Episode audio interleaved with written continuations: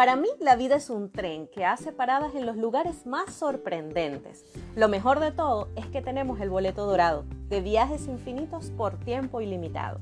Y mi recorrido va a ser súper divertido. Yo soy Ana González y esto es Nia Menta.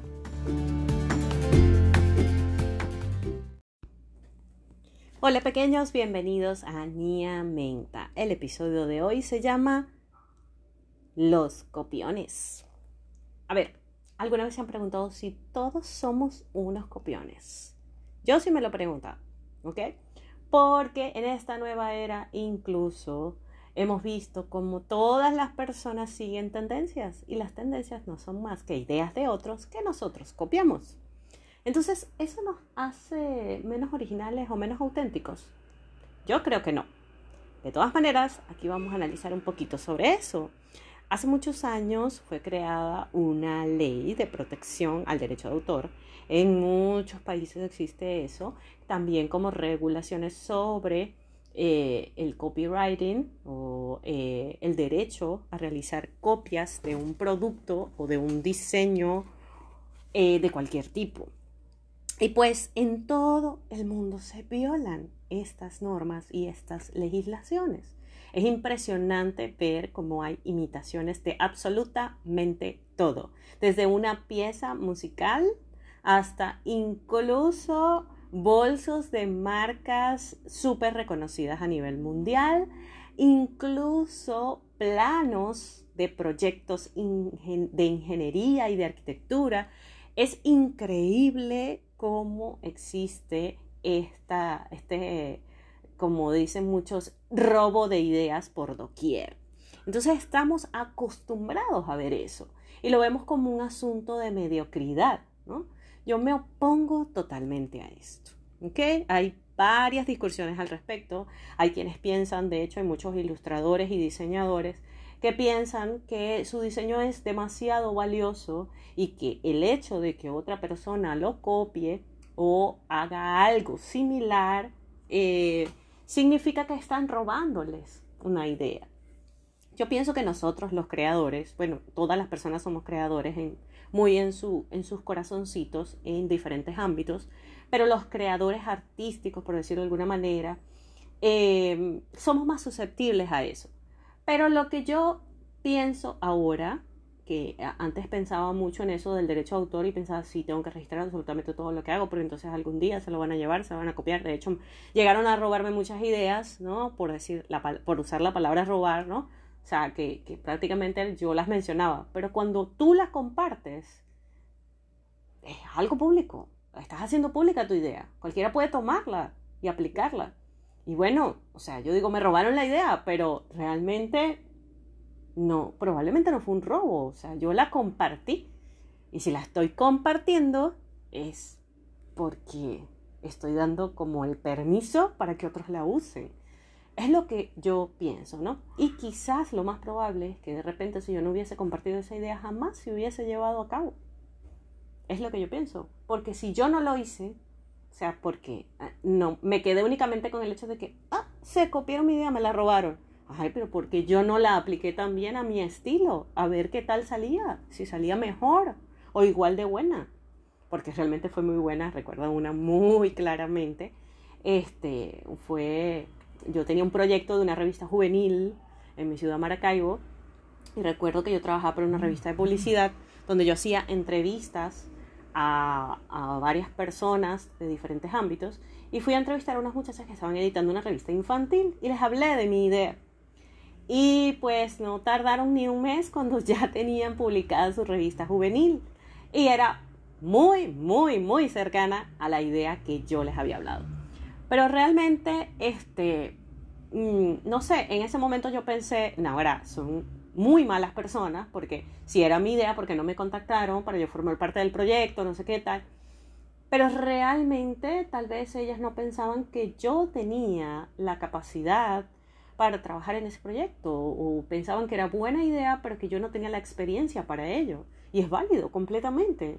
Probablemente era así. De hecho era así porque intenté hacer varias cosas eh, a nivel impreso y no se me daban porque yo no tenía todavía el conocimiento ni ni la experticia, ni, ni de repente también los contactos para desarrollar ese proyecto.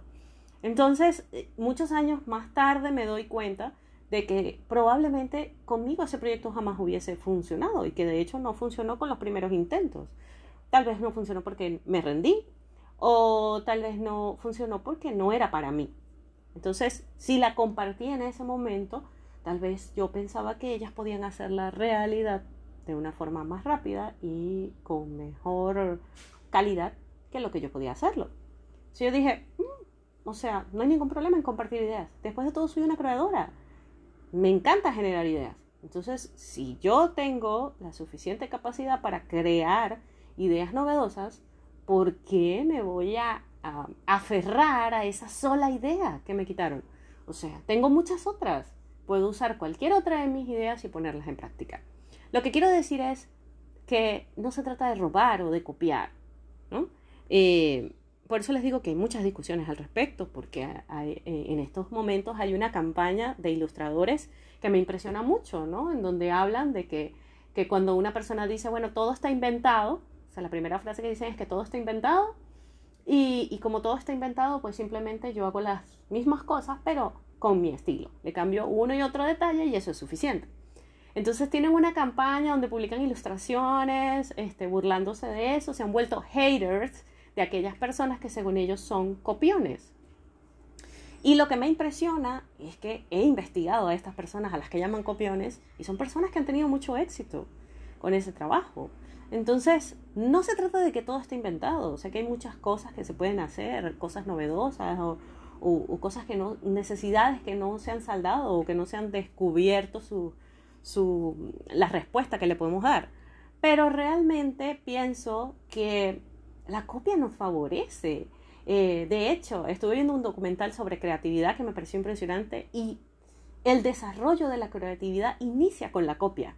La única manera de que tú puedas avanzar y aprender a ser original o aprender a crear ideas de la nada es básicamente primero copiando o por lo menos inspirándote en esas otras ideas.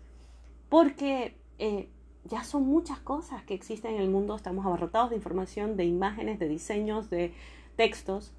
Eh, y es impresionante ver cómo todo esto influye en nosotros. Entonces es muy difícil que lo que tú hagas no esté, no esté impregnado con algo de lo que te rodea. De hecho, me ha pasado varias veces que sin siquiera revisar el Internet, me ha tocado hacer diseños de logotipos o de portadas de libros, de incluso escribir cuentos y me he dado cuenta que en otra parte del mundo hay personas que han hecho cosas similares a eso. Y probablemente esa persona jamás en su vida ha tenido contacto conmigo. Y yo jamás tuve contacto con esa persona. Pero coincidimos en la misma idea gráfica. Es impresionante el parecido de muchas cosas que he hecho con algunos diseños. Pero yo no sé si es que de repente esa persona y yo estuvimos influidas de alguna forma por los mismos elementos, ¿no? O tuvimos el mismo contexto o la misma formación. Varias cosas que coincidieron para que tuviéramos ideas parecidas. Pero a veces vemos en las redes como la gente se lanza insultos porque dicen, no, que me copiaste, que me robaste, que no sé qué. O como decíamos en mi escuela de diseño, es que me fusilaron, ¿no? Era una manera de decir, me copiaste, me robaste la idea. Pero realmente lo que pienso es que entre más se copien de ti, más te están halagando. Porque entre más se lleven tus ideas o más quieran aplicar tus ideas con su estilo, eso significa que tú estás dando en el clavo, que lo que tú estás haciendo está, está por el buen camino, está inevitablemente destinado al éxito. Quiere decir que tu estilo, tus ideas o, o esa dirección que estás teniendo es la correcta. Es impresionante. Y bueno, por otro lado, eh, hay incluso marcas súper importantes a nivel internacional y global que han encontrado en las copias un ingreso. Es impresionante. Leí un libro sobre marcas, eh, ahorita no recuerdo el nombre, eh, cuando los consiga se los voy a recomendar por Instagram, pero es un libro buenísimo que te habla de de todas las marcas a nivel internacional y cómo han manejado sus negocios, de qué manera han construido su método.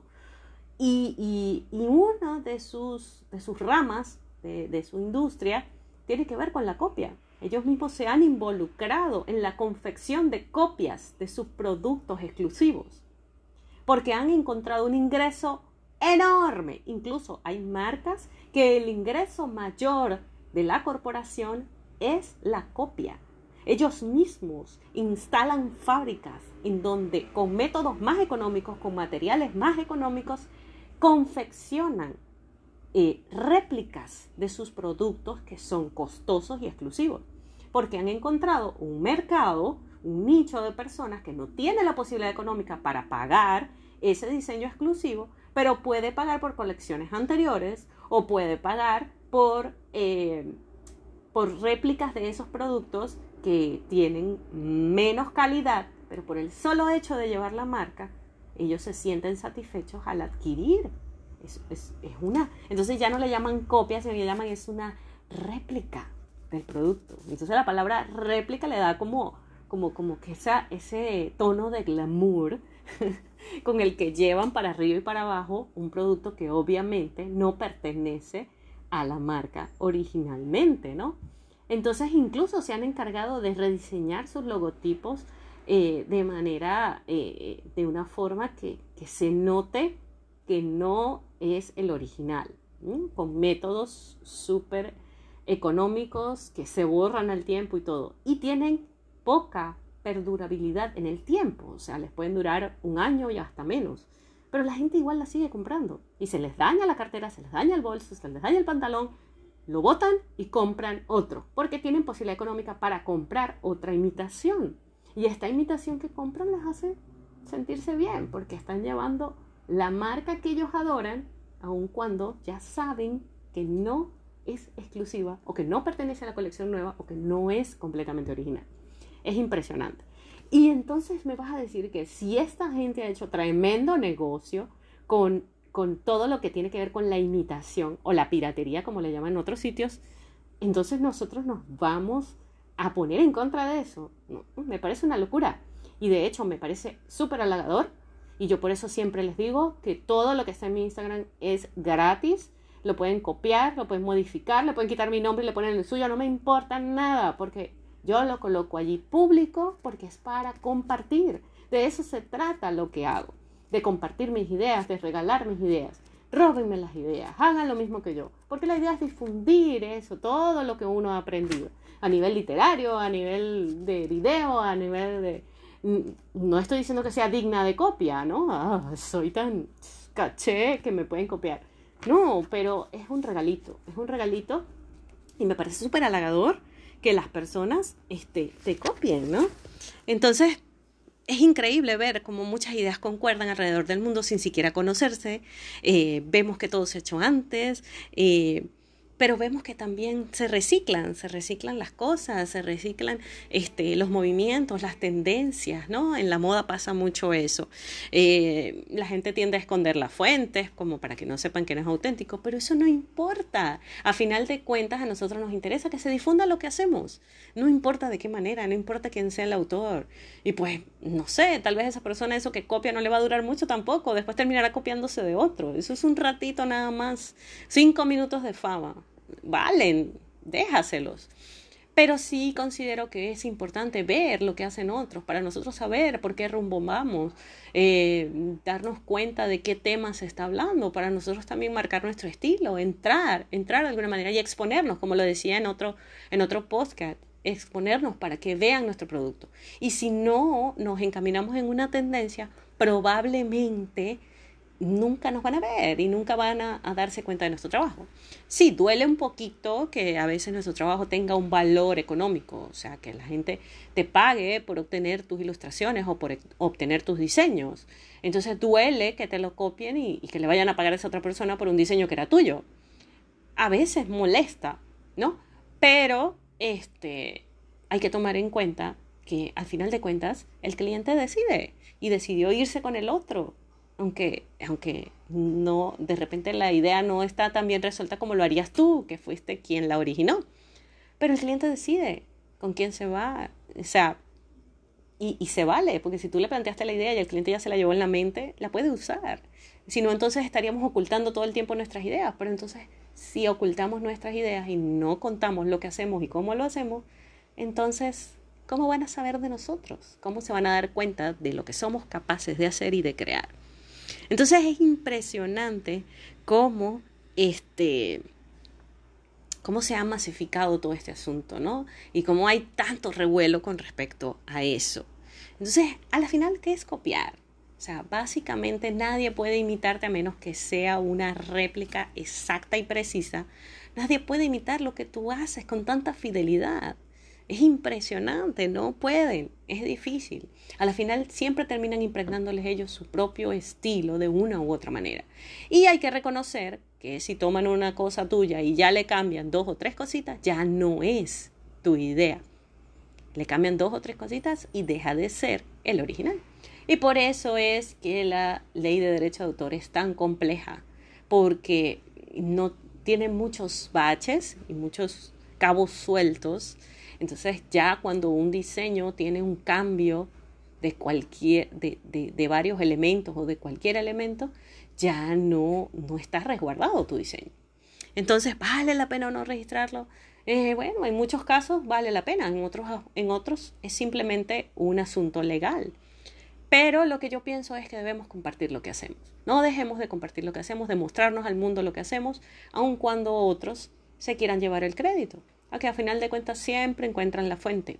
Y sea lo que sea, si eres constante y continúas marcando tu propio estilo y siendo auténtico, pues la gente se va a dar cuenta de quién eres tú y es a ti a quien van a buscar. Te van a rastrear, porque la persona si está interesada realmente en la fuente, te van a rastrear. No nos va a faltar nunca nunca clientes ni personas que nos busquen por nuestro talento. Pero sabemos que una idea puede tener miles de pensadores alrededor del mundo y eso hay que aceptarlo. Ahora, les dejo por aquí una preguntita. Ah, ¿Consideras que te han robado o copiado alguna idea en algún momento de tu vida? Pueden contestarme por mensaje directo en mi Instagram, arroba niamenta. Gracias por acompañarme y espero que todo este análisis les haya eh, permitido aclarar muchas dudas al respecto y que de repente haya hecho que cambien tal vez la forma de pensar con respecto a, a lo que es la innovación y la creatividad. Les recomiendo en Netflix este, este documental sobre la creatividad. Es súper, súper bueno y nos habla mucho de la nueva era y de cómo la tecnología ha influenciado la creatividad nueva, la, nueva creatividad en la que está sumergiéndose la humanidad. Espero que hayan disfrutado de mi podcast y les recuerdo que este podcast viene a ustedes gracias a la gente de Comeflor, una marca espectacular de bolsos y carteras que pueden encontrar en, en arroba vive comeflor en Instagram o en su web www.vivecomeflor.com. La marca se llama Comeflor y me viste completita. Me encantan esos bolsos. De hecho, yo he ilustrado casi todos los bolsos y me fascina cómo tienen un acabado magnífico. Gracias por acompañarme y recuerden que si se pone difícil, siempre pueden tomarse una tacita de té y si es de menta, mucho mejor. Bye bye.